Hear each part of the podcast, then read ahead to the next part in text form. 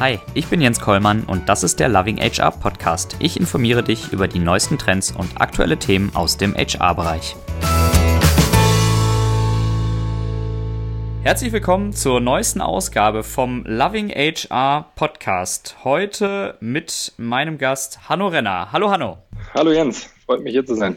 Ja, grüß dich. Schön, dass du da bist. Ähm, Hanno, du bist der CEO von Personio und hast das Unternehmen oder auch noch Startup würde ich es bezeichnen, im Jahr 2015 zusammen mit drei anderen Gründern ins Leben gerufen. Hanno, sei so gut, ähm, erzähl mir ein bisschen was über dich. Wie ist es äh, überhaupt dazu gekommen, dass du Personio gegründet hast, äh, zusammen mit deinen äh, drei Mitgründern? Und was macht Personio? Mhm. Ja, erstmal, man kann, glaube ich, uns auf jeden Fall noch als Startup bezeichnen, äh, schon allein dadurch, dass wir die Kriterien schnell wachsend und irgendwie auch noch junges Unternehmen äh, sind und auch beibehalten wollen nach einer Weile.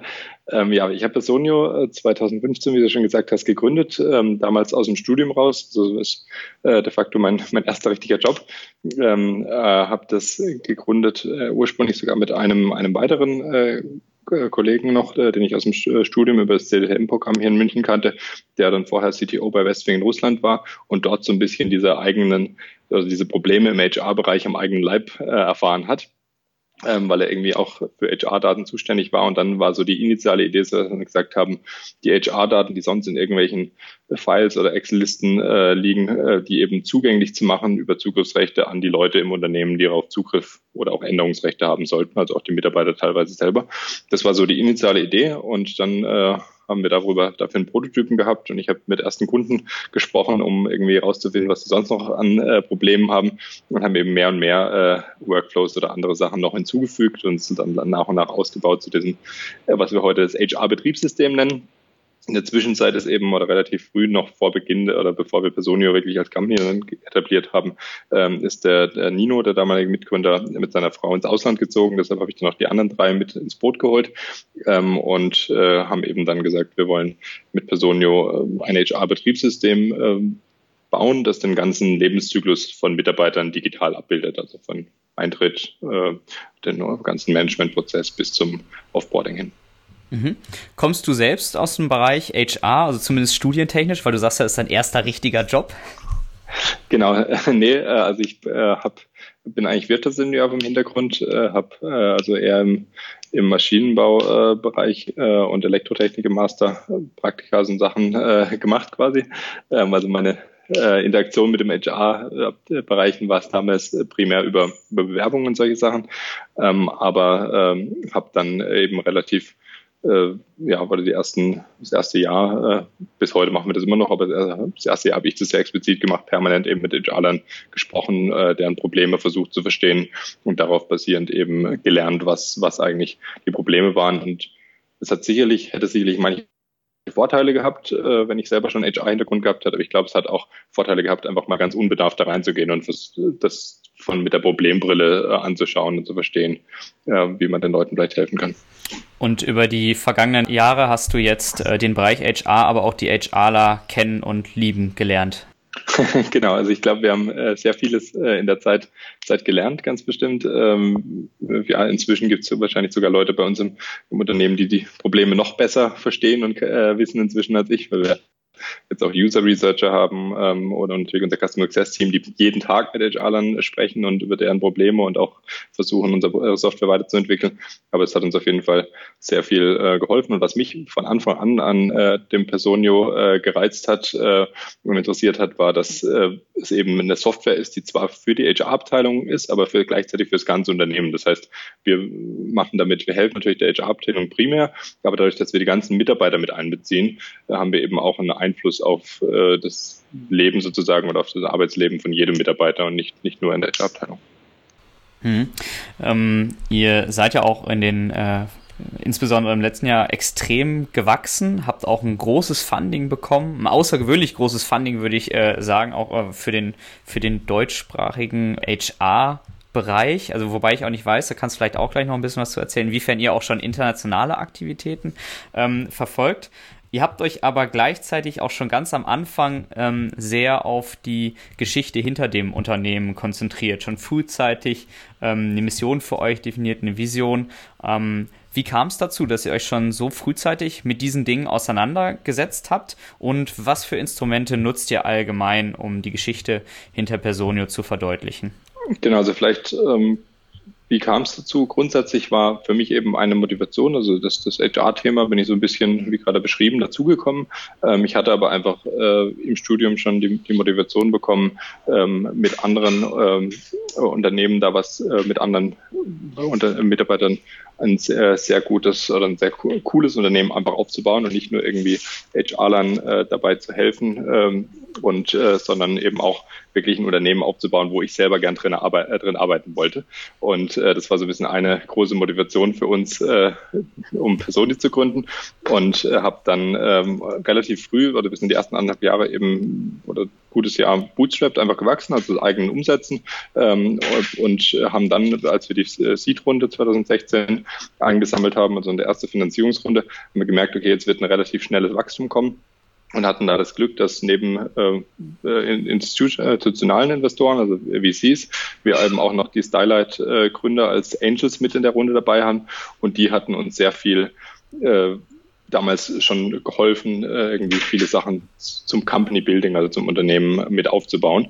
Und da war eben für uns klar, wenn wir jetzt relativ schnell wachsen, ist es nicht mehr so, dass wir fünf Leute sind äh, oder sechs, die in einem Raum sitzen, an einem Tisch und über den Tisch hinweg äh, jeder weiß, was wir eigentlich machen und, und woran wir gerade arbeiten, sondern wenn wir jetzt wachsen wir eben einfach auch mal die, diese dieses Wissen, was wir im Raum hatten, niederzuschreiben und dann für alle zukünftigen kommunizieren zu können. Und da sind wir eben äh, mit der Hilfe auch von den, von den Starlight-Jungs, die uns so ein bisschen dabei äh, moderiert und gecoacht haben, dazu gekommen, dass wir uns einen äh, Core Purpose definiert haben, was bei uns Enabling Better Organizations ist. Dazu eine Strategic Vision, die eben ein bisschen definiert, wie gehen wir diesem Core Purpose äh, nach. Also der Core Purpose ist wirklich was, der eigentlich ähm, so ein bisschen, wir nennen es the reason we exist and how we want to contribute to the world. Also das ist wirklich sehr langfristig gedacht, die Strategic Vision, wie wir da hinkommen und dann noch ein B-Hack, ein Big, Hairy, Audacious Goal, mit dem wir quasi den, den Strategic Vision messbar machen und sagen, okay, wie, äh, wie äh, können wir wirklich sehen, ob wir unserer Strategic Vision näher kommen und das auch für die Mitarbeiter greifbar machen. Und das waren, äh, waren diese, diese Grundpfeiler, die wir mal an einem Wochenende ausgearbeitet haben und irgendwie sehr viel Zeit auch in die Formulierung dieser drei Sätze quasi reingesteckt haben und das genaue Wording, um das wirklich genauso zu treffen, wie wir es meinten.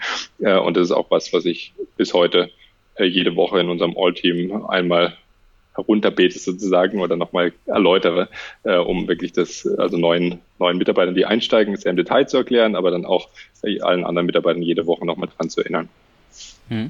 Jetzt hast du ähm, einerseits gesagt, ihr versucht das auch zu messen, inwiefern ihr dieser, ähm, diesem Core Purpose ähm, näher kommt oder den auch umsetzt. Wie, wie macht ihr das?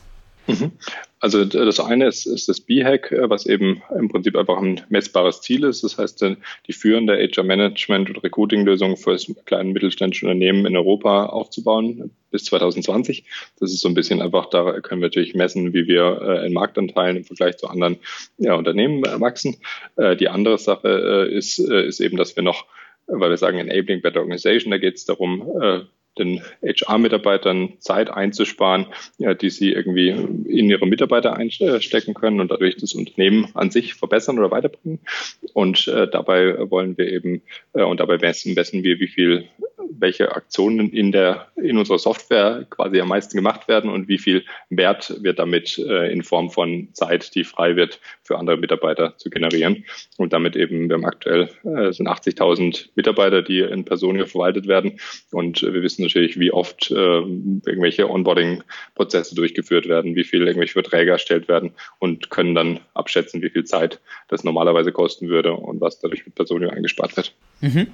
Ähm, dann hast du jetzt auch schon angesprochen, dass du ähm, einmal pro Woche in eurem All-Team-Meeting ähm, das Ganze quasi nochmal ja, den, den Mitarbeitern näher bringst, äh, das Thema. Was, was sind so generelle Maßnahmen, ähm, die ihr umsetzt, um auch dafür zu sorgen, dass äh, ja bei dem schnellen Wachstum trotzdem alle Mitarbeiter, auch alle neuen Mitarbeiter sehr schnell verstehen, was macht es aus, für Personen zu arbeiten und was ist so unser Warum? Ja, also äh, wir machen es im Prinzip, also zum einen äh, gibt es eine New Hire Session, also einmal im Monat äh, kommen alle neuen äh, Mitarbeiter in den Raum und äh, ich erkläre im Prinzip äh, da nochmal, was, also die, dieses Framework äh, außenrum und dann eben auch, was die, die einzelnen Bestandteile davon sind und wo wir hinwollen. Äh, zusätzlich äh, kommunizieren wir aber in der New Hire Session und dann auch zu, in den zukünftigen Feedback Meeting ein bisschen noch unsere äh, Core Values und Operating Principles, die eben das ein bisschen diesem, diesem Konzept, das ich gerade erläutert hatte, äh, unterliegen. Das heißt, während das eine wirklich darum geht, äh, um äh, wo wollen wir hin mit Personio als Company, sind die anderen Sachen, äh, wie wollen wir als Unternehmen sein, also ein bisschen unsere Kultur und die beschreiben wir eben zum einen in Core Values, die mehr äh, darum hingehen, was, was wir tatsächlich, also wie wir, welche Umfeld wir schaffen wollen und wie wir irgendwie uns verhalten wollen. Und das äh, andere, äh, die Operating Principles, wirklich konkrete Arbeitsweisen, Verhaltensweisen, die wir auch dann feedbacken und auch im Hiring-Prozess äh, entsprechend abfragen. Mhm. Was, äh, was sagen die konkret aus, eure äh, Operating Principles und Core Values? Also die Core Values äh, sind eben, wie gesagt, Dinge, die die wir auch ein bisschen als Umfeld bieten müssen, wie Ownership, Team Spirit, Fun und Social Responsibility. Das sind jetzt Sachen, da kann natürlich eine, ein einzelner Mitarbeiter mal irgendwie was, einen Anstoß äh, bringen und was machen, aber das sind auch Sachen, die wir einfach bieten müssen. Also sowohl Ownership ist natürlich eine Führungssache, wo wir den Leuten wirklich die Verantwortung mit übergeben müssen. Äh, und bei Social Responsibility können die natürlich irgendeine äh, Initiative starten, aber die muss auch vom Unternehmen unterstützt werden und dementsprechend ähm, sind, sind das eben Sachen, die eher vom Umfeld äh, zusammenhängen. Und bei den Operating Principles geht es eben wirklich mehr um Sachen, die wir, wie wir handeln, äh, wie wir Entscheidungen machen wollen. Das sind Sachen drin wie Customers First, äh, Driven by Impact, äh, Solutions over Problems, Act Proactively und solche Dinge, die eben wirklich äh, zum einen mehr eben Verhaltensweisen und Entscheidungen auch ähm, leiten sollen und gleichzeitig eben auch den äh, dann uns dabei helfen sollen, Mitarbeiter zu feedbacken oder auch auszuwählen im Recruiting-Prozess. Mhm. Genau diese Dinge vermittelst du dann in eurer ähm, New Hire Session einmal im Monat. Und äh, wo finde ich die sonst als Mitarbeiter? Gibt es da irgendwie noch konkrete Materialien? Hängt das bei euch äh, irgendwie an Postern an der Wand oder wie, wie macht ihr das? Ähm, ja, also wir ähm, wir machen die auch, äh, also wir haben die tatsächlich seit kurzem mal an die Wand gehängt, aber nicht mit dem äh, Sinne so nach außen. Also wir sind nicht auf unserer Website, um so nach außen hin zu zeigen, äh, äh, ja, wir sind total toll, sondern es geht wirklich darum, die wirklich auch anzuwenden und zu leben. Das heißt, ich hatte es vorher gesagt, mit der in der äh, in dem Weekly All-Team äh, mit der ganzen Company äh, ist so der erste Block äh, immer, dass ich nochmal über Core Purpose, Strategic Vision und B-Hack spreche und als letzten äh, abschließenden Punkt zum All-Team immer um die, die halbe Stunde abzurunden, spreche ich immer nochmal kurz über die Operating Principles und Core Values und nehme immer ein Beispiel raus über ein Verhalten von einem bestimmten Mitarbeiter, äh, der irgendwas besonders gut gemacht hat, in line mit irgendeinem Core, äh, Core Value oder Operating Principle, aber auch zum Beispiel, äh, wo ich mich oder uns als Mensch mit Team kritisiere, wo wir nicht im Line mit einem Operating Principle gehandelt haben, um das eben auch transparent zu machen. Ähm, und dann ist aber wirklich äh, viel in den in diesen, wir nennen sie Feedback und Development Meetings, äh, wo wir wirklich basierend auf jedem äh, Operating Principle feedbacken, um da auch darüber zu sprechen ähm, und an konkreten Beispielen zu zeigen, was, was eben sehr gut war und äh, woran wir arbeiten können. Diese ähm, Feedback und Development Meetings, sind das sozusagen eure Mitarbeitergespräche? Genau, das sind äh, quartalsweise Mitarbeitergespräche, ähm, wo es aber äh, bewusst gar nicht um, um Gehalt geht äh, oder Beförderung und so weiter. Das ist in separaten äh, Gesprächen ausgelagert, sondern da geht es wirklich nur um auf äh, das Verhalten und die Arbeit des Mitarbeiters zu feedbacken und eben über die Entwicklung zu sprechen, wo wir dann sowohl ähm, äh, über äh, denn äh, das reine, also was, was will ich jetzt lernen, was äh, setze ich mir für Personal OKRs als Mitarbeiter, die ich im letzten Quartal erreichen will. Aber auch jeder Mitarbeiter bekommt bei uns ein Entwicklungsbudget von 1500 Euro im Jahr, die er frei einsetzen kann. Und die besprechen wir auch in dem Quartal, welchen Workshop äh, willst du vielleicht machen, welche Bücher sollen wir dir kaufen und so weiter. Mhm. Jetzt äh, hast du das äh, Stichwort OKRs schon genannt. Ähm, gehen wir nochmal einen Schritt zurück. Ihr, ihr arbeitet bei euch in äh, sogenannten Mission-Based Teams. Was zeichnet ähm, diese Mission-Based Teams aus? Also ich glaube, das ganz Wichtige an den Mission-Based Teams äh, ist, dass wir wollen, dass äh, jedes Team in sich alle Ressourcen hat, um ihre Mission und ihre Ziele zu erreichen. Also wir haben natürlich trotzdem Market äh, Teams, die heißen Marketing oder Sales, äh, wie, wie in anderen äh, Unternehmen auch. Das heißt, äh, aber bei uns ist es trotzdem so, dass, äh, dass jedes Team hat eine eigene Mission also jedes Team äh, ja, hat eine Mission, die, äh, die dann ganz, wenn man alle Missionen aufaddiert, zu unserem Core Purpose oder zu unserer Strategic Vision führen soll. Ja, das heißt, wir haben damals, äh, als wir das, das äh, quasi Organisation designt haben im ersten Schritt, auch an dem gleichen Wochenende, wo wir zu unserer Core Purpose uns unterhalten hatten. Das haben wir, war ein sehr produktives Wochenende. das war ein sehr intensives Wochenende auch, mit sehr vielen harten Diskussionen. Aber da haben wir eben auch mal so den, den Lebenszyklus oder den, den, den Customer Lifecycle quasi äh, uns an die Wand angemalt und gesagt, okay, welche Teams brauchen wir eigentlich, um, um unseren Purpose zu erfüllen? Haben die dann entsprechend da äh, quasi eingegliedert, sowohl am Lebenszyklus entlang als auch natürlich die unterstützenden Funktionen und haben dann gesagt, okay, was müssen diese Teams jeweils beitragen in Form von einer Mission, um dieses ganze, diesen ganzen Core Purpose zu erreichen? Und dann haben wir, nachdem wir die Teams äh, so geclustert hatten und denen eine, eine Mission gegeben haben, ähm, und natürlich dann anfangs gab es jetzt nicht alle Teams schon, also wir noch zehn Leute waren, aber dann die nach und nach aufgebaut. Und da, äh, dann eben auch immer den äh, entsprechenden Head of oder Teamleads der Teams gesagt, äh, dass sie alle dass sie jetzt nicht irgendwie auf andere Teams zugreifen müssen, um äh, sollen, um ihren, äh, ihre Mission zu erreichen, sondern alle Ressourcen im Team zu haben. Also zum Beispiel auch ein Marketing-Team, äh, die irgendwie äh, eine, eine Website programmieren oder irgendwelche kleinen Tools fürs Marketing, die haben einen Entwickler in ihrem Team und sollen nicht jemand von Product and Engineering, der halt seine Mission hat, an unserem äh, Tool zu arbeiten oder an einem bestimmten Bereich von dem Tool, äh, der soll dann nicht da unterstützen müssen. Und so äh, gibt es eben in jedem Team äh, dann die Spezialisten, äh, die einfach nötig sind, um die Mission zu erreichen. Hm, das heißt, ähm, diese Teams sind aber auch nicht fix, sondern äh, es, es wechseln auch unterschiedliche Rollen, je nachdem, welche Aufgaben gerade anfallen. Genau, also das äh, kann sich natürlich auch, äh, auch mal verändern, dass äh, wenn wir sagen, okay, äh, wir haben jetzt gerade hier ein großes Projekt und brauchen dafür andere Kompetenzen, dass dann da andere Leute mit in die, die Teams rein, äh, reinkommen. Aber wichtig ist eben äh, ein wichtiges Ziel von den, von den Mission-Based Teams und eben auch äh, den, den OKRs, die da dann pro Team setzen, sind, dass jeder Mitarbeiter im Prinzip weiß, wie er mit seinem Team und mit seiner täglichen Arbeit zu dem großen Ganzen, zu unserer Vision beiträgt. Und ähm, diesen Link wollen wir eben immer, immer herstellen. Und wenn, äh, ich sage das auch immer bei den Onboarding-Sessions, bei den New Hires, wenn mal irgendeiner da sitzt und sagt, er versteht diesen Link nicht mehr, dann soll er mit mir sprechen, weil dann machen wir irgendwas falsch und dann müssen wir da nochmal dran arbeiten. Äh, oder das Team arbeitet an irgendwas, was nicht sein sollte. Mhm. Jetzt sagtest du gerade, ihr setzt dem Team äh, OKRs. Wie läuft dieser OKR-Prozess bei euch genau ab? Ja, also dass wir dem Team äh, OKRs setzen, ist ein bisschen falsch und das Team setzt sich OKRs. Mhm. Ähm, aber im Prinzip, äh, wir, was, was wir ähm, auch mit Input aus dem ganzen Team, aber mit dem, äh, aber dann mit dem im Management-Team im Prinzip machen, ist, dass wir die Company OKRs setzen. Die sind Jahr, äh, einmal im Jahr, also immer irgendwann gegen Ende des Jahres definieren wir irgendwie die strategischen äh, Initiativen für das kommende Jahr. Und äh, dafür für jede Initiative gibt es dann irgendwie ein äh, Company OKR. Und die, äh, wie gesagt, da werden auch die Mitarbeiter in diesen Strategieprozess mit einbezogen, aber dann hinterher werden diese Company OKRs präsentiert und zusammen mit unseren sonstigen Zielen fürs kommende Jahr. Und dann äh, auf einer quartalsweisen Basis setzt jedes Team sich selber äh, OKRs. Das heißt, als Team kommen äh, die zusammen, sagen, okay, was sind, sind jetzt gerade äh, unsere Prioritäten? Wie können wir im nächsten Quartal am besten unsere Mission äh, beitragen? Natürlich irgendwie in, in einem Lichte äh, des, der, der Company OKRs. Ähm, wie habe ich da den Link dazu da? Und dann äh, äh, setzen die sich quasi Ziele und gewisse und im Prinzip definieren sich den Fokus damit für ihr, für ihr kommendes Quartal. Und was uns dabei wichtig ist, ist zum einen, dass die Mitarbeiter durch die OKRs ähm, dann, wenn wir die präsentieren, weil die transparent ans ganze Unternehmen präsentiert werden, jeder sieht, was, äh, woran die anderen Teams arbeiten Zweitens, äh, wie eben gerade eben schon gesagt, dass der Mitarbeiter versteht, wie seine Arbeit äh, über die OKRs zu den Company OKRs und damit auch zur Vision der Company beiträgt.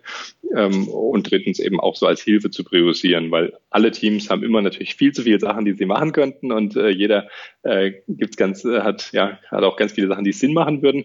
Ähm, aber wenn, wenn man dann von diesen ganzen Sachen, die auf dem Schreibtisch sind, entscheiden sollte, was mache ich jetzt als erstes, dann sollte man eben auf die Company auf die Team OKRs für das Quartal schauen, äh, können und sagen, zum Beispiel in unserem HR-Team aktuell, ähm, ja, Recruiting ist gerade der höchste Fokus, also äh, mache ich vielleicht dieses andere Konzept, was ich auch gerne ausarbeiten würde, diese Quartal nicht und nimmst vielleicht einen OKR-Prozess fürs nächste Quartal auf, ob das da dann im Fokus steht. Mhm. Äh, jetzt hast du gerade gesagt, dass genau das Team setzt sich selbst die OKRs. Also es ist ein Prozess, der komplett bottom-up läuft bei euch. Inwiefern nehmt ihr dann als, ja, ich weiß gar nicht, wie, wie ihr eure Rolle seht, aber als, als, als Management, als äh, Geschäftsführung äh, Einfluss auf die Ziele und sorgt dafür, dass sich die Mitarbeiter auch die richtigen Ziele setzen? Mhm. Also grundsätzlich ist erstmal das Ziel, dass wir äh, wenn wir unseren Prozess beim Hiring gut machen, dass wir so gute Mitarbeiter äh, hiren, dass die sowieso dann besser wissen, äh, wie sie zu ihrer Mission beitragen können ähm, als, als wir und dadurch ja auch durch die Missionen schon äh, eine gewissen, gewisse Richtung gegeben ist, dass jetzt nicht irgendwie äh, Marketing auf einmal was auch immer was macht, weil sie einfach wissen, wie, wie sie, äh, was ihre Mission immer noch ist. Aber ähm, was wir einmal im Quartal machen, also wenn die Teams, die im, äh, zusammen mit ihrem Teamlead natürlich oder im Head-Off, äh, je nachdem pro Team, äh, das, äh, diese Ziele gesetzt haben, dann machen wir einmal äh, meistens an einem Wochenende so ein Management-OKR-Review. Das hat für uns vor, äh, vor allem auch den, das Ziel, die transparente Management-Team zu haben und da ein bisschen Diskussion zu haben, aber natürlich auch ein gewissen Alignment und Feedback zu geben. Das heißt, da wird dann schon die, die Person, äh, ich jetzt aktuell nicht mehr, weil ich meine zwei Teams gerade abgegeben habe, äh, die ich noch direkt geführt hatte, aber, ähm, aber auch als ich noch irgendwie Sales und HR selber geleitet habe, wurde ich genauso gegrillt von den anderen Management-Teammitgliedern auf irgendwie, macht es Sinn und sind die ambitioniert und äh, welche äh, und äh, was ist denn eigentlich passiert auf den anderen Zielen, also wo jeder das Management-Teammitglied quasi das alte Quartal vorstellt, was da erreicht worden ist von den OKRs und dann auf die neuen, wie die neuen jetzt aussehen. Und dann wird man da entsprechend äh, ein bisschen gegrillt, aber eher um dann Feedback mitzunehmen, äh, das dann mit dem Team nochmal besprochen wird. Nicht um dann dort zu sagen, okay, wir stellen die OKRs jetzt um und, und das musst du jetzt deinem Team wieder beibringen, sondern äh, eher dann zu sagen, äh, irgendwie vielleicht macht Sinn, dieses äh, OKR in, oder dieses KR in zwei zu trennen oder ist das nicht ein bisschen zu viel äh, Fokus? Sollte man nicht vielleicht eins rausstreichen, weil äh, sonst verbessert es wieder. Also eher ein solches Feedback, das dann wieder mit dem Team diskutiert wird und wenn die dann sagen, nee, aber wir wollen trotzdem unbedingt das da drin haben, weil es uns den Fokus gibt und wenn es draufsteht, dann nicht, dann bleibt es halt drin. Mhm. Äh, einen anderen Aspekt, den ich in dem Zusammenhang noch spannend finde, ähm, diese OKRs ähm, beziehen sich immer auf ein Team. Das heißt, ihr seht von individuellen Zielvereinbarungen ab. Ja, also wir machen ähm, es außer im Sales, wo es äh, natürlich dann noch irgendwie Sales-Ziele äh, gibt, die irgendwie mit zusammenfließen, äh, haben wir bisher keine Individualziele. Ähm, die einzigen OKRs, die wirklich Personal OKRs sind und die die Mitarbeiter haben, sind Entwicklungsziele. Das heißt, da stehen dann äh, eher Sachen drin, die jetzt auch nicht gehalts- oder beförderungsrelevant sind, wie zum Beispiel, ich will im nächsten Quartal äh, drei Bücher über React lesen, weil ich irgendwie das eine spannende Technologie finde und ich will mich da einen weiterentwickeln.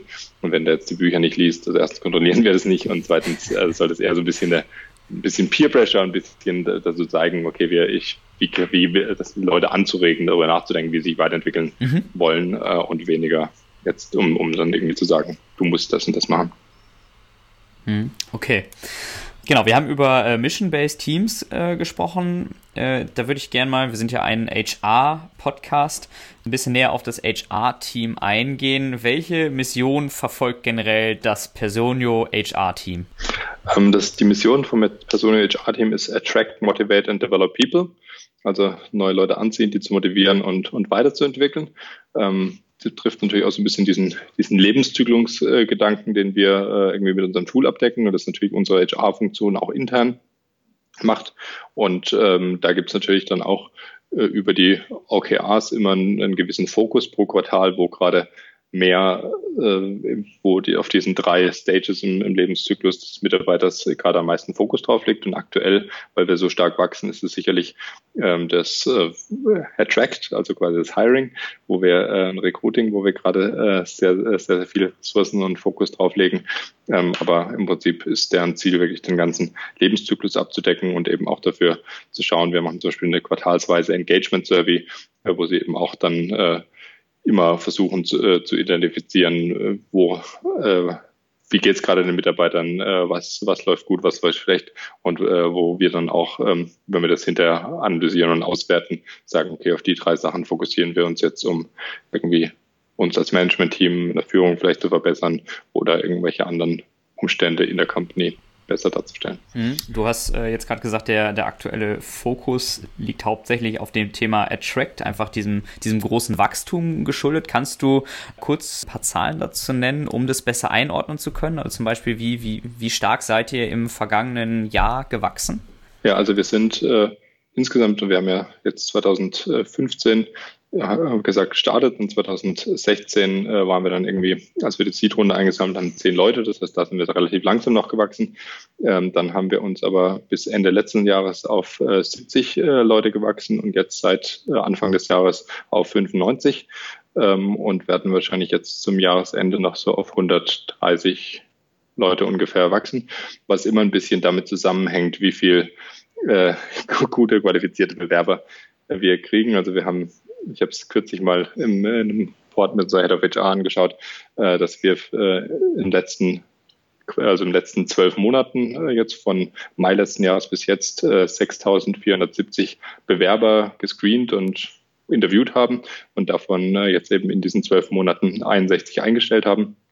Und wir hätten jetzt auch 80 oder 100 eingestellt wahrscheinlich, wenn genug passend dabei gewesen wären, haben aber dann äh, eben durch unser Prozess bisher nur die nur die 60 durchgebracht oder 61, ähm, aber werden jetzt sicherlich eben in kommenden Monaten nochmal einige dazukommen.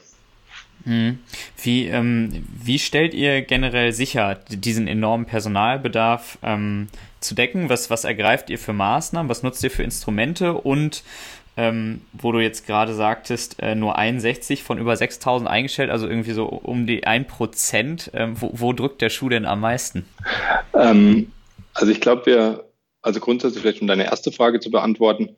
Ähm, ich äh, von, von meiner Erfahrung jetzt im Recruiting ist es immer schwer, dann zu äh, sagen, okay, diese eine Sache funktioniert. Und ich glaube, alle HRler, ich höre ja viele bei dir auch, auch zu, die kennen es wahrscheinlich, äh, wenn man stark heilen muss, dann muss man immer ganz viele Sachen parallelisieren und möglichst viel äh, einfach aus, äh, ausprobieren. Das ist das Schöne, wenn man viel heiert, dann kann man auch äh, mal, mal was machen und das funktioniert gar nicht, äh, aber im Schnitt funktioniert es irgendwie, weil, weil ähm, eben dann nicht erst aus jeder Anzeige ein Hire rauskommen muss, weil man einfach fünf parallel schaltet und wenn dann aus den fünf drei Hires kommen, ist gut sozusagen. Also das heißt, natürlich machen wir irgendwie, äh, schalten wir Anzeigen, natürlich äh, machen wir ähm, äh, für, für gerade die Positionen, die irgendwie ein bisschen schwieriger sind, wo wir nicht so viele Inbound-Bewerbern kriegen, auch Active Sorting. Ich glaube, eine Sache, die äh, besonders unsere neue Head of HR jetzt äh, gerade mit, mit ihrem äh, Hintergrund auch von McKinsey mitbringt. Und äh, was ich, glaube ich, für, was ich für sehr sinnvoll halte, ist, dass man ein bisschen das Langfristige aufsetzt, besonders für die Positionen wie im Customer Success oder Sales oder im Engineering, wo wir wissen, wir werden auch in einem Jahr da wieder weiterhin, weil diese Teams immer stark wachsen, Leute brauchen, dass wir da eine Pipeline aufbauen. Das heißt, also die Employer Branding Maßnahmen nicht nur im Sinne von, wir machen eben Events oder posten auf Social Media, sondern wirklich auch Leute früh ans Unternehmen zu binden, die vielleicht noch gar nicht nach einem Job suchen oder Absolventen, die erst im Jahr relevant sind und dann eben früh mit denen in Kontakt bleiben, so eine Pipeline aufbauen und dann wirklich äh, und nicht nur ein Talentpool, der eben aus Leuten besteht, die man irgendwie gerade nicht einstellen konnte, sondern wirklich eine, ein Talentpool oder eine Pipeline aufzubauen aus Kandidaten, die äh, mit denen man im Kontakt ist, die man dann auch mal zu, zu Events äh, einlädt äh, zur Company und, und da irgendwie den frühzeitig äh, in Dialog kommt, ähm, um so Leute dann dann auch heiren zu können, wenn man sie braucht und das Ganze ein bisschen langfristig anzugehen. Mhm. Und äh, genau, nochmal den zweiten Teil der Frage. Äh, was, wo tut ihr euch am schwersten, äh, Leute zu bekommen? Wahrscheinlich hast du die Bereiche gerade schon genannt. Ähm, genau, also es sind sicherlich, äh, also rein jetzt von den Bereichen äh, bezogen, äh, ist es, es sind sicherlich schwierige Bereiche. Ich glaube, das weiß jeder, der irgendwie nach, nach Entwicklern äh, sucht oder auch Product Owner. Das sind sehr äh, gefragte Leute, äh, genauso bei guten Sales-Leuten. Ich würde aber grundsätzlich sagen, es ist, äh, das sind natürlich so die, die offensichtlichen äh, Bereiche, wo man nicht ganz so viel Inflow bek äh, bekommt äh, per se. Ich glaube aber die Hauptfrage äh, oder das Hauptproblem ist, ist nicht irgendwie welcher Bereich, sondern einfach die, äh, die Qualität der Bewerber und das soll jetzt gar nicht ganz objektiv, sondern subjektiv auf uns bezogene Qualität. Also passen die äh, inhaltlich auf die Stellen äh, und passen die zu uns zum Unternehmen anhand von den Operating Principles und zu unserer Kultur. Und ich glaube, da ähm, haben wir eben so einen äh, relativ expliziten Bewerbungsprozess äh, von, mit fünf Stufen aufgebaut, mit dem wir wirklich versuchen, dann auch äh, da möglichst äh, nicht irgendwie einfach nur eine harte Selektion zu machen, um, um irgendwie besonders streng zu sein, sondern um wirklich möglichst äh, gut die Leute zu finden, die dann auch zu uns passen, äh, um dann nicht irgendwie äh, ständig in der Probezeit oder so Leute gehen lassen zu müssen, sondern wirklich von Anfang an Leute zu haben, von denen man im Hiring überzeugt ist und die dann auch langfristig bei uns bleiben können. Ja, ähm, vielen Dank, Hanno. Jetzt hast du mir die, die nächste Frage schon erspart. Äh, hast selber schon eingeleitet in euren äh, fünfstufigen Bewerbungsprozess. Ähm, kannst du darüber ein bisschen mehr erzählen? Also welche Stufen muss ich als Bewerber durchlaufen, um letztendlich dann bei Personio starten zu können?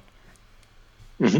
Also bei uns, äh, die allererste Stufe ist eben im HR, die also ich meine, manchmal gibt es noch eine Stufe vorne dran, wenn wir natürlich aktiv Leute ansprechen, dann ist das schon eine, eine Vorselektion, aber normalerweise ist das erste eben ein HR-Interview, wo unser äh, Recruiter, wo wir aktuell drei davon haben, aktuell noch zwei weitere suchen, ähm, entsprechend die, äh, die Kandidaten vorscreenen, also mit denen telefonieren äh, und äh, die versuchen auszu zu wählen und, äh, und eben in, die haben einen sehr engen Austausch, unsere Recruiter mit den Hiring Managern, also mit den verantwortlichen Teams, treffen sich da jede Woche, um über Kandidaten auch durchzusprechen und auch immer wieder einen aktuellen Feedback zu bekommen, was war gut an Kandidaten, was schlecht, um da immer wieder weiter ihr Bild zu schärfen und möglichst gute Vorauswahl zu treffen. Ähm, nach dieser Vorauswahl laden wir die Kandidaten in ein erstes ähm, On-Site-Interview ein. Das heißt, da kommen die zu uns ins Büro und äh, treffen mit dem Hiring Manager, was bei den kleineren Teams dann die, die VPs äh, oder Head-Offs sind. Äh, bei manchen Teams äh, gibt es schon Teamleads, die dann eben für ihr Team rekrutieren äh, die dann da das erste Interview machen. Da ist oft auch noch irgendein äh, Case oder irgendeine Arbeitsprobe mit dabei, je nach Rolle, äh, um da eben auch einen guten Eindruck zu bekommen. Und wenn der und der Hiring Manager sollte dann die Person nur weiterlassen, wenn er wirklich eigentlich schon hundertprozentig überzeugt ist. Also wenn der sagt, ja, ich finde die Person gut und ich will die in, äh, in den, äh, bei mir gerne im Team haben. Ähm, dann gibt es aber noch drei weitere Interviews und das dann bei einem zweiten On-Site-Termin, äh, wo es einmal ein Peer-Interview gibt, also wirklich Kandidaten aus dem aus dem zukünftigen Team mit dabei sind, zwei Stück, um den Personen kennenzulernen. Ein Value-Interview, wo eben anhand auch vor allem an den Operating Principles geprüft wird, ähm, ob's, ob das passt oder nicht. Und noch ein ähm, Founder-Interview, wo äh, dann einer meiner Mitgründer und ich mit drin sitzen. Und äh, und wichtig ist bei dem Prozess, dass jede Stufe, also natürlich HR und der Teamlead sowieso, aber auch in dem zweiten Block jede Stufe ein Vetorecht hat. Das heißt, wenn der, äh, wenn einer aus dem Team sagt, nee, ich habe keine Lust mit dem zusammenzuarbeiten, ich finde die Person passt nicht zu uns ins Team, dann äh, äh, fliegt die Person da aus dem Prozess raus, genauso aber eben auch für ein äh, Values und ein Founder-Interview. Und dabei ist es besonders wichtig für uns äh, oder warum wir diesen, diesen, diese zweite Stufe haben, äh, auch wenn der Hiring Manager irgendwie schon das Gefühl hat, dass die, Person gut ist, ist, dass wir einen extrem starken Hiring-Druck haben. Das heißt, in allen Teams suchen wir äh, wie wild und wollen immer Leute einstellen. Und ich kenne das selber äh, von meiner Zeit, als ich jetzt äh, noch das Sales-Team selber geführt hat. Man wird einfach automatisch selbst als Gründer ähm, dann irgendwie, weil man diesen Druck hat, hat man diesen Urgency Bias, dass man sagt, ja, okay, ich komme mich, äh, der ist doch eigentlich gut und ich bin ein bisschen skeptisch, aber das wird schon passen. Und dann äh, stellt man da einfach Leute ein oder lässt Leute weiter, die einfach nicht äh, perfekt sind. Und ich habe gelernt, äh, Hiring ist einfach mit die wichtigste Sache und der größte äh, Treiber äh, zu Unternehmen, zum Unternehmenserfolg, die richtigen Leute ins Team zu bekommen äh, und auch und auch um ein cooles Unternehmen aufzubauen. Also nicht nur um erfolgreich, sondern auch um zu sagen, das sind Leute, mit denen will man zusammenarbeiten. Und wenn man da nicht, äh, nicht wirklich streng ist, dann, dann ist es sehr schwierig und es fällt einfach jedem der den, den Druck selber verspürt, schwierig streng zu bleiben. Aber wenn jetzt zum Beispiel der VP Customer Success in einem äh, Values-Interview für einen Kandidaten für Finance drin sitzt, dann hat er keinerlei Druck. Dann weiß er natürlich, der Finance-Typ wartet schon lange auf diesen Hire, aber man kann trotzdem das äh, sehr neutral beurteilen und sagen, passt die Person oder nicht. Und das Gleiche gilt natürlich auch nochmal beim Founder-Interview hinten dran, ähm, warum wir eben da immer nochmal ausfiltern und tatsächlich auch in den zweiten Block durchaus nochmal eine, eine Menge Kandidaten dann, dann nicht weiterkommen. Hm, jetzt äh, hast du gerade selbst schon das Beispiel genannt. Äh, VP Customer Success guckt sich im Value-Interview jemanden, einen Kandidaten fürs Finance-Team an. Ähm, genau, das wäre auch die Frage gewesen. Also wer führt dieses Value-Interview ähm, durch und wie, wie überprüft ihr auch, ob die, ob die individuellen Werte des Kandidaten zum Unternehmen passen? Mhm. Also äh, zur ersten Frage, wer äh, darf, darf das machen quasi? Für Value-Interviews äh, sind alle, die entweder ähm, irgendwie ein, ein, also alle, die entweder ein Team oder eine ähm, oder eine ganze Funktion leiten. Also VPs, Head-Offs, aber auch Teamleads oder Engineering Managers äh, dürfen in diesen äh, Value-Interviews mit drin sein, um eben ähm, da diesen, diesen Eindruck zu geben, weil wir natürlich sagen, das sind auf jeden Fall Leute, sonst wären die nicht in diese Position bei uns gekommen, die sehr stark diese Werte äh, und Operating Principles treffen ähm, und äh, von denen wir sehr überzeugt sind, dass, dass sie auch eine gute Auswahl treffen können für weitere Mitarbeiter. Ähm, und wie prüfen die das? Wir haben da lang äh, anfangs äh, ähm, wir haben, glaube ich, jetzt vorher gar nicht groß darüber gesprochen, wie wir dazu gekommen sind. Wir hatten ursprünglich mal nur Core Values und sind dann zu den Operating Principles noch gekommen. Aber ähm, wir haben auf jeden Fall mehrfach dann auch versucht, dieses sehr stark messbar zu machen oder in Interviewfragen zu gießen und einen genauen Fragebogen äh, zu machen, wie, wie die abgefragt werden müssen. Äh, inzwischen sind wir davon ein bisschen weggekommen und haben gesagt, in unserem Tool gibt es ja Evaluationsbögen, die jeder, also egal in welchem Stufe des Interviews ich mit dabei sein muss, die muss ich hinterher ausfüllen, damit wir hinterher einen Überblick haben und darauf basierend auch die Hiring-Entscheidung treffen können. Und äh, da gibt es eben einen Evaluationsbogen für die Operating Principles, wo ich alle acht Operating Principles bewerten muss auf einer Skala von eins bis fünf. Und äh, wir sagen inzwischen nicht mehr, äh, du musst irgendwie die und die Frage stellen, äh, sondern äh, frag oder stell so lange Fragen, äh, bis du dich wohlfühlst, jedes dieser Operating Principles bewerten zu können und vielleicht noch einen kurzen Kommentar dazu zu schreiben, warum du das so einschätzt. Und das kann halt zum Beispiel auch sein, wenn das Operating Principle Be Diligent, also gründlich, äh, gründliche Arbeitsweise rauspicken, dann äh, kann das ein Kandidat sein, der einfach einen extrem gut aufbearbeiteten CV und Anschreiben und so weiter hat, wo man einfach sagt, okay, das ist, der arbeitet sehr gründlich, dann kann ich vielleicht schon relativ schnell diesen, diesen Ding ver vergeben. Ähm, äh, gleichzeitig auch umgekehrt, wenn einer da schon zig Rechtschreibfehler in seinem CV hat oder eine Station falsch geschrieben hat, dann äh, kann ich da auch schon mal das ein Stück weit bewerten. Äh, und genauso eben auch in der Vorstellung ist jemand äh, sehr strukturiert ja, oder hat oder erzählt mir jemand irgendwie äh, zufällig bei irgendeiner anderen Story, ohne dass ich die Frage stelle, wie er irgendwie sehr lösungsorientiert war. Und ich habe deshalb den, das Gefühl, dass die Person äh, bei Solutions over Problems sehr gut passt. Also es ist wirklich einfach äh, eine Konversation, natürlich Fragen zu stellen, um dann hinterher sich selber diesen, diesen Eindruck zu verschaffen, passt die Person oder nicht, ohne dass es jetzt ganz fix an ein paar Fragen gekoppelt ist. Hm. Ist das generell bei euch in den unterschiedlichen Interviews so frei, dass ihr sagt, hey, ähm, wir möchten am Ende dieses und jenes Kriterium äh, bewerten, aber wie man da hinkommt, also welche Fragen man stellt, das ist immer dem jeweiligen Interviewer selbst überlassen? Ähm, also für die für die inhaltlichen Interviews äh, sind zumindest die, die Teamleads oder Hiring Manager, die dann äh, das erste Interview machen, äh, dazu angehalten, einen sehr vergleichbaren Prozess zu fahren. Das ist nicht vorgegeben wie, also zum Beispiel was für ein Case äh, die dann machen oder was auch immer, aber wir wollen, ähm, und so habe ich es auch für, für Sales dann immer gemacht, dass ich einen, äh, mir einen Evolutionsbogen gemacht hat, der immer die gleichen Fragen gemacht hat, um das einfach vergleichbar dann äh, bewerten zu können und wir dann hinterher die verschiedenen Kandidaten alle durch den gleichen Prozess und die gleichen äh, Cases gemacht haben und dann auch in dem Evaluationsbogen zum Beispiel den, den, Case bewertet und die Erklärung zum Case und so weiter. Und dadurch hat man eben eine gewisse Struktur. Und das ist uns schon wichtig, dass, dass da nicht beim einen Kandidaten ganz, ganz andere Fragen gestellt werden, was da nicht vergleichbar macht. Aber dann hinten raus bei, bei Values oder auch im Peer-Interview, da sollen die fragen, was sie wollen und um sich einfach das Gefühl geben zu können, habe ich Lust mit der Person zu arbeiten oder glaube ich, dass die Person eben zu diesen Werten passt. Hm. Wenn ich jetzt nach diesem äh, fünfstufigen Bewerbungsprozess zu den glücklichen 1% gehöre, die dann bei Personio anfangen können, ähm, wie sehen dann die darauffolgenden Maßnahmen im Rahmen des Onboardings aus? Was macht ihr da? Ja, ähm, also grundsätzlich äh, Onboarding war es äh, eine Sache, die das war so einer der meiner ersten Learnings äh, im Bereich HR, dass äh, was für ein Wahnsinn äh, aus, quasi äh, Impact denn hat, äh, das hat für die neuen Mitarbeiter, die eintreten. Das ist nämlich auch eine unserer Funktionen äh, in unserem Tool. Und als ich dann mit HR dann darüber damals gesprochen hat und gemerkt habe, dass es oft eben mit irgendwelchen Excel-Listen äh, oder, oder irgendwelchen To-Do-Listen, wo dann manchmal nicht mal der, der Bildschirm oder der Computer fertig ist und eingerichtet ist an dem Tag, wo der neue Mitarbeiter anfällt, weil es eben nicht gemanagt wird, äh, habe ich eben gemerkt, dass da für ein großes Potenzial drin steckt, das wirklich sauber aufzusetzen. Äh, deshalb hatten wir schon relativ früh zumindest einen strukturierten Prozess. Der hat aber jetzt ähm, auch mit unserer neuen Head of HR, die kürzlich angefangen hat, nochmal sehr an Qualität gewonnen, weil wir den nochmal ein bisschen stärker durchdacht haben.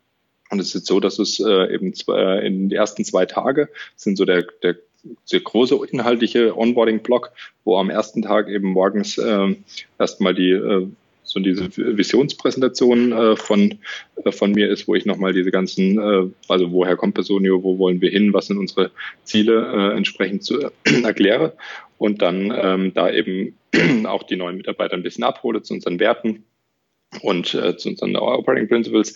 Und dann äh, gibt's äh, ein zweites, äh, eine Session mit, mit HR, wo auch das Ganze, ähm, wo auch alle New Hires nochmal beisammen sind, wo es eben über Personio, über unsere Benefits, über gewisse Tools, die wir nutzen, also alles, was die ganze Company betrifft, Onboarding ist. Äh, und dann geht's in den zweiten Teil des Tages in teamspezifisches äh, Onboarding äh, und, äh, und ein äh, Überblick nochmal über, das, gesamte Company von den verschiedenen Head-Offs.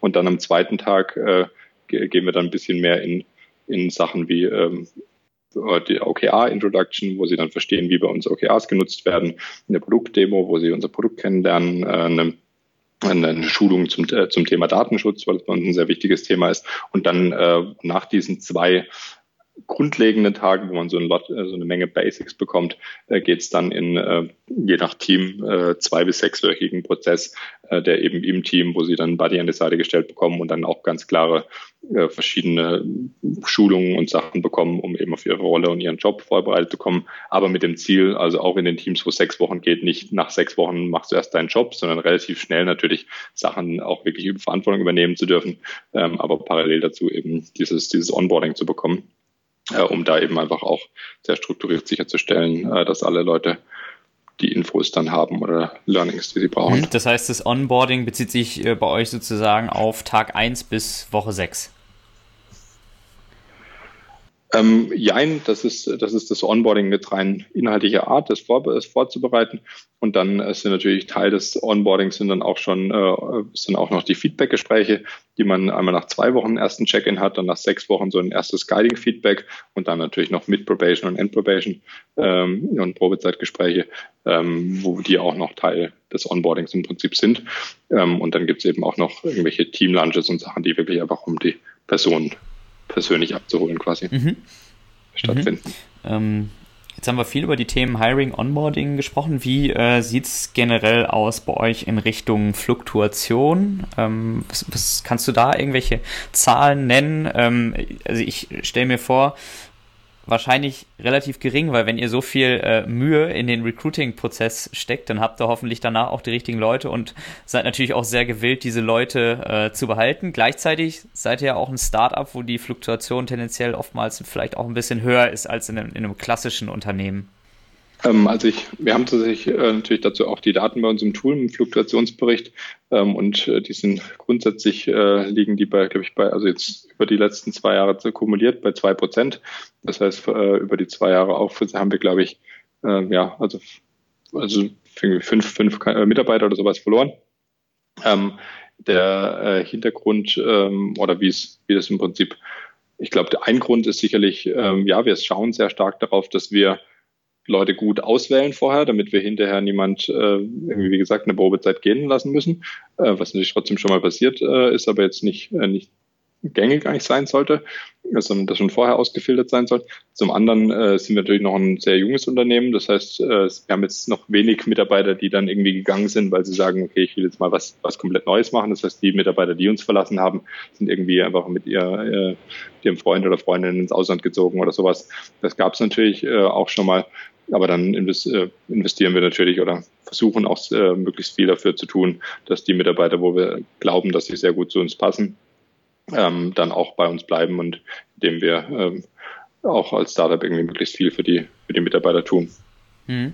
Ähm, kannst du dazu ein paar Beispiele nennen? Also was tut ihr generell für die Mitarbeiter und ähm, gibt es zum Beispiel auch die Möglichkeit, wenn du sagst, jemand möchte ins Ausland gehen oder so, remote zu arbeiten für, für Personio oder vielleicht auch äh, irgendwie seine Arbeitszeit zu reduzieren? Was, was nutzt ihr da für Modelle? Genau, also ich glaube, ich meine, es gibt, ähm, und ich sage das jetzt bewusst ganz kurz am Anfang, äh, um es äh, dann zu, auch zur Seite zu lassen. Es gibt natürlich irgendwie Perks, äh, die sind, glaube ich, aber nicht wirklich retention wirksam, weil äh, bei ganz vielen Sachen, ja, wir machen so Sachen, wir geben unseren Mitarbeitern elektrische äh, Rolle, also wie so Vespas, äh, die sie irgendwie dann nutzen können. Äh, wir haben irgendwie hier Essen äh, im Büro, es, gibt irgendwie einen ganz schicken Espresso-Automaten oder so eine neue, neue so ein also eine Barista äh, Espresso-Maschine, also Siebra-Maschine, es gibt alle möglichen solche Sachen. Das sind alles Sachen, die sind nett und das finden äh, das findet man irgendwie für ein paar Wochen auch cool, aber das ist nichts, womit man Mitarbeiter halten kann oder wo, wo warum jetzt irgendjemand dabei bleiben will. Also ich glaube, die Hauptsache wirklich für, um die Mitarbeiter zu halten, was wir versuchen, ist eben teilweise auch in den Mission-Based Teams, aber im Prinzip das, das Framework äh, von Motivation äh, mit äh, irgendwie den Leuten einen Purpose geben, dass sie wissen, woran sie arbeiten, äh, den äh, Leuten irgendwie äh, eine Wachstum- und Entwicklungsmöglichkeit zu geben, ähm, indem sie eben Mastery haben und äh, eine äh, Autonomy geben, um an ihren Themen zu arbeiten, weil das ist das, was wirklich eigentlich die Leute, ich meine, einer unserer Operating Principles ist driven by Impact und wir wollen äh, nicht äh, Leute, die irgendwie sonst zu BMW gegangen wären, äh, wo sie halt ein kleines Rädchen sind und einfach keinerlei Impact haben, sondern wir wollen Leute, die, die was voranbewegen wollen und äh, solche Leute, die wir da in unserem Prozess hoffentlich ausfiltern und äh, suchen, die sind, äh, die brauchen eben dann dieses Autonomie, Purpose und Mastery, weil sie sich weiterentwickeln wollen und so weiter. Und ich glaube, das ist der größte Fakt, wie man die Leute halten kann. Ähm, dann gibt's natürlich ein äh, paar andere Sachen, äh, wie man, äh, ja, wir bieten Homeoffice an, natürlich flexible Arbeitszeiten ähm, bisher jetzt nicht so stark, weil die meisten Leute auch relativ jung sind und jetzt nicht irgendwie mit Familie oder sowas so stark das fordern. Äh, Remote-Arbeiten ist bei uns tatsächlich ein bisschen schwierig oder was, was wir nicht so gern äh, machen, einfach weil wir sagen, es hat einen extrem großen Mehrwert, wenn die Leute hier alle vor Ort sind und zusammen auch wirklich als Team an was arbeiten. Wir haben ein paar Leute, die wir mit denen remote äh, und dann per Videocalls und so weiter zusammenarbeiten, äh, aber ideal ist es nicht. Und wenn jetzt jemand herkommen würde und sagen würde, ich würde gern bei euch arbeiten, aber ich will jetzt erstmal um die Welt reisen, dann würde man sagen, dann lass doch in einem Jahr nochmal sprechen, wenn du wieder da bist, weil ich das total unterstütze und nachvollziehen kann. Ich habe auch mal eine, eine größere Reise gemacht, aber, ähm, aber wir wollen wirklich hier zusammen als Team auch was erreichen und, und das ist eben schwieriger, wenn die Leute nicht fort sind. Ähm, was, was nutzt ihr generell für Tools, um miteinander zu arbeiten, auch im HR-Bereich? Ich vermute mal, Personio nutzt ihr vielleicht auch selbst, ähm, die, euch, die euch die tägliche Arbeit erleichtern. Ja, also klar, im HR ist natürlich nutzen wir natürlich Personio äh, für, für den ganzen Lebenszyklus. Das insofern ganz cool war, weil wir es natürlich von Anfang an genutzt haben. Mit zwei Mitarbeitern macht das aber nicht so viel Sinn. Urlaub haben wir damals sowieso nicht genommen und Geld haben wir uns auch nicht gezahlt. Also nicht ähm, alle Funktionen aber, genutzt. Aber jetzt, nee, genau, aber, aber mehr und mehr, als wir jetzt eben auf die knapp 100 Leute gewachsen sind, haben wir, habe ich wirklich die, die Pains und Probleme, die uns sonst Kunden gefeedback haben, auch im eigenen Leib erfahren. Und die Berichte werden immer wichtiger, weil halt immer mehr Daten drin sind und so weiter. Das heißt, das ist für uns natürlich unser zentrales Tool, das wir intern äh, nutzen und, äh, und auch dann unser eigenes HR-Team, äh, unseren Product Owner und so weiter natürlich Feedback dazu geben. Ansonsten arbeiten wir intern äh, sehr stark mit Slack äh, für die ganze interne Kommunikation, äh, was ich ein wahnsinnig gutes Tool finde und sehr, sehr happy äh, mit bin. Und äh, ansonsten haben wir von, äh, sind wir auf der, der Google Suite äh, basiert für ganzen E-Mail-Kalender, aber eben auch äh, Google Slides, Google äh, Presentations, Google Sheets, äh, was ich ähm, da gibt es immer wieder natürlich Leute, die dann von der Microsoft-Welt kennen, äh, kommen und ich war lange auch ein Verfechter des äh, PowerPoint irgendwie das bessere äh, Tool ist, aber inzwischen habe ich gemerkt, was einfach dieser, dass die erstens immer besser werden inhaltlich und zum anderen auch die Kollaboration einfach unersetzbar ist und man da so wahnsinnig gut zusammenarbeitet, dass ich äh, inzwischen, außer wenn es um Kundendaten geht, die verarbeiten wir natürlich nicht in der in Google Sheets, also die alle Kunden, also aus dem Customer Success Team, die haben die für die Mitarbeiterdaten Excel und so weiter im Einsatz, aber für, für alle internen Sachen äh, pushe ich extrem drauf, dass wir diese kollaborativen Tools nutzen, äh, um damit zu arbeiten. Und äh, mhm. genau. Du sagtest ähm, äh, am Anfang, äh, einmal quartalsweise macht ihr auch eine Engagement Survey. Wie, wie läuft das genau ab was, und was nutzt ihr da für ein Programm? Mhm. Das machen wir äh, bisher mit Typeform. Ähm, wir haben äh, noch nicht sicher. Vielleicht werden wir da mal auch ein, ein dediziertes Tool dafür einsetzen. Aktuell äh, hat eben die, äh, die Martina, unsere neue Head of HR, das komplett äh, frei äh, damit gestaltet und kriegt dadurch jetzt auch ein, äh, daraus kann man sich einen sehr guten Datensatz äh, ziehen, um die Sachen wirklich dann auch über 100 Mitarbeiter kann man das langsam auch ein bisschen datengetrieben arbeiten und wirklich dann äh, solche Trends und Veränderungen auch damit zu sehen. Äh, das heißt, dafür sind wir eigentlich mit dem Tool soweit bisher ganz, ganz happy und das ist einfach ein sehr guter, äh, ich weiß nicht, ob du schon mal mit Typeform äh, eben ausgefüllt hast, die sind ja, haben eine extrem gute UI und äh, macht einfach Spaß, da sowas auszufüllen. Und das muss man auch den Leuten möglichst leicht machen, so, ein, so einen Fragebogen auszufüllen. Deshalb ist das bisher daran gebaut. Hm, was, was fragt ihr eure Mitarbeiter da zum Beispiel? Ähm, also es geht wirklich um den ganzen äh, also, also die verschiedenen Komponenten. Es geht darum, wie, wie geht's, wie fühlen sich die Mitarbeiter, also auch so ein bisschen, würdest du Personio weiterempfehlen äh, an andere Leute? Äh, dann äh, fragen wir über die Führungskräfte, bist, äh, wie bist du mit der Führung zu, äh, zu, äh, zufrieden? Kriegst du die Autonomie, äh, die du hast? Hast du alle alle Tools also und, und Ressourcen in deinem Arbeitsumfeld, um deinen Job gut machen zu können, was so ein bisschen passend zu den Mission-Based Teams äh, natürlich nötig ist, um, um irgendwie das auch zu erzielen. Ähm, und, äh, und mit, wie bist du mit, mit anderen Sachen im Unternehmen, wie bist du deinen Kollegen zu, äh, zufrieden und so weiter. Also wirklich so den ganzen ähm, ja, Zufriedenheitsbereich, aber auch so Fragen wie, ähm, denkst du gerade nach, Personen zu verlassen? Wenn, wenn ja, was sind die Gründe dafür und so weiter, um wirklich da auch zu verstehen, solche Sachen sind. Und wir hatten vorher mal so eine wöchentliche Abfrage von äh, dem Team Mut irgendwie gehabt ähm, und sind davon jetzt ein bisschen abgekommen, weil dann hat man immer so ein bisschen sehr starke Stimmungsschwankungen jetzt äh, von, von, wenn jetzt einer sich gerade irgendwie schlecht dann hackt du da irgendwas rein und äh, du hast aber nie ein repräsentatives Bild, wie es eigentlich, was sind wirklich die Probleme, sondern du kriegst halt ein paar Leute, die halt da regelmäßig reinschreiben und sich dann beschwert haben, dass es bei uns im, im Kühlschrank kein Paulaner Spezi gibt. Und das gibt's jetzt inzwischen und dann waren sie total happy. Aber das ist, hilft natürlich nicht, nicht der Company.